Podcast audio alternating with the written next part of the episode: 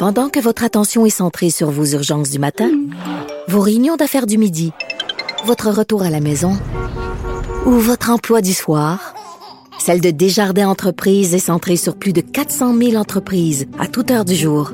Grâce à notre connaissance des secteurs d'activité et à notre accompagnement spécialisé, nous aidons les entrepreneurs à relever chaque défi pour qu'ils puissent rester centrés sur ce qui compte, le développement de leur entreprise.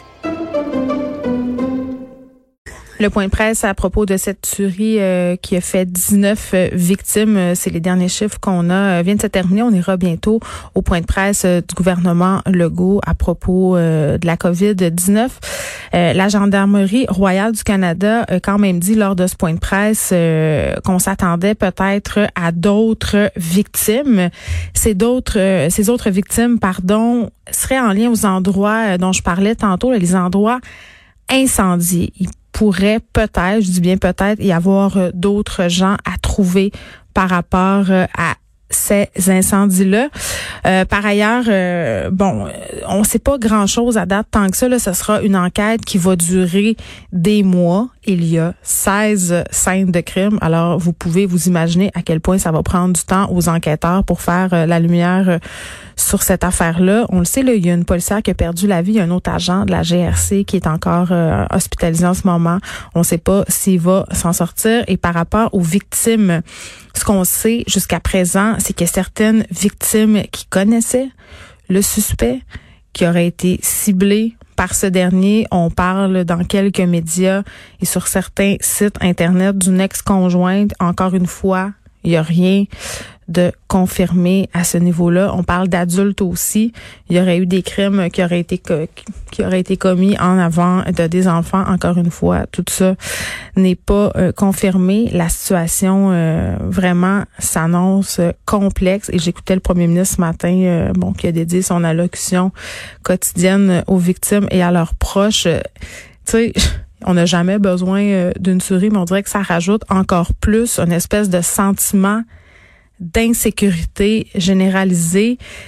Mes enfants qui sont déjà euh, craintifs par rapport à la situation euh, de la COVID-19 au début euh, même si bon ils avaient un peu l'impression d'être en vacances là, plus ça continue plus ils voient que c'est sérieux. Ils voient aussi aux nouvelles pour les plus vieux les gens qui meurent la situation dans les CHSLD et à un moment donné je sais pas pour vous mais comme parents on sait plus quoi leur dire pour les rassurer. C'est comme s'il y avait plus de mots. on essaie de rester rationnel. On essaie aussi de de ne pas écouter euh, tout le temps les nouvelles en continu parce qu'à force de vouloir expliquer aux enfants, on peut en venir justement à, leur faire plus peur euh, que d'autres choses. Donc, on essaie de s'en tenir euh, au point de presse. Et je trouve qu'en fin de semaine, le fait qu'il n'y en ait pas eu, ça a fait du bien, en quelque sorte.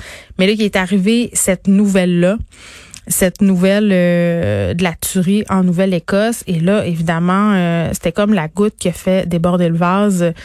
Les enfants qui se sont mis à avoir très, très peur, qui m'ont dit, c'est-tu à cause de la pandémie, maman, que, que cette personne-là a décidé de tuer des gens? Est-ce qu'il y avait la COVID-19? Vous voyez, là, toutes sortes d'amalgames euh, que les enfants peuvent faire. Ça ajoute vraiment au sentiment de stress et d'anxiété qui euh, s'en va toujours euh, quand même en grandissant. On a bien beau nous répéter que ça va bien aller.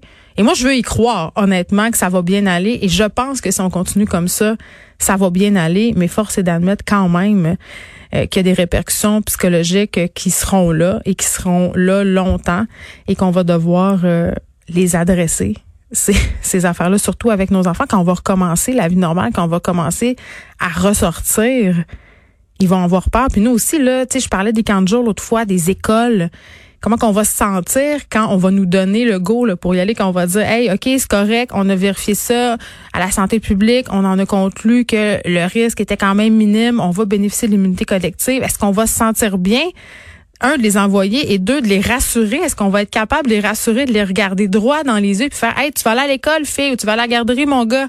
Puis ça va être correct. En tout cas, j'ai bien hâte de voir ça. Mais vraiment, cette souris-là est venue ajouter de l'huile sur le feu. Je regarde la télé en ce moment. François Legault vient de s'asseoir avec euh, Monsieur Arruda et Madame McCann. On va aller tout de suite les rejoindre au point de presse.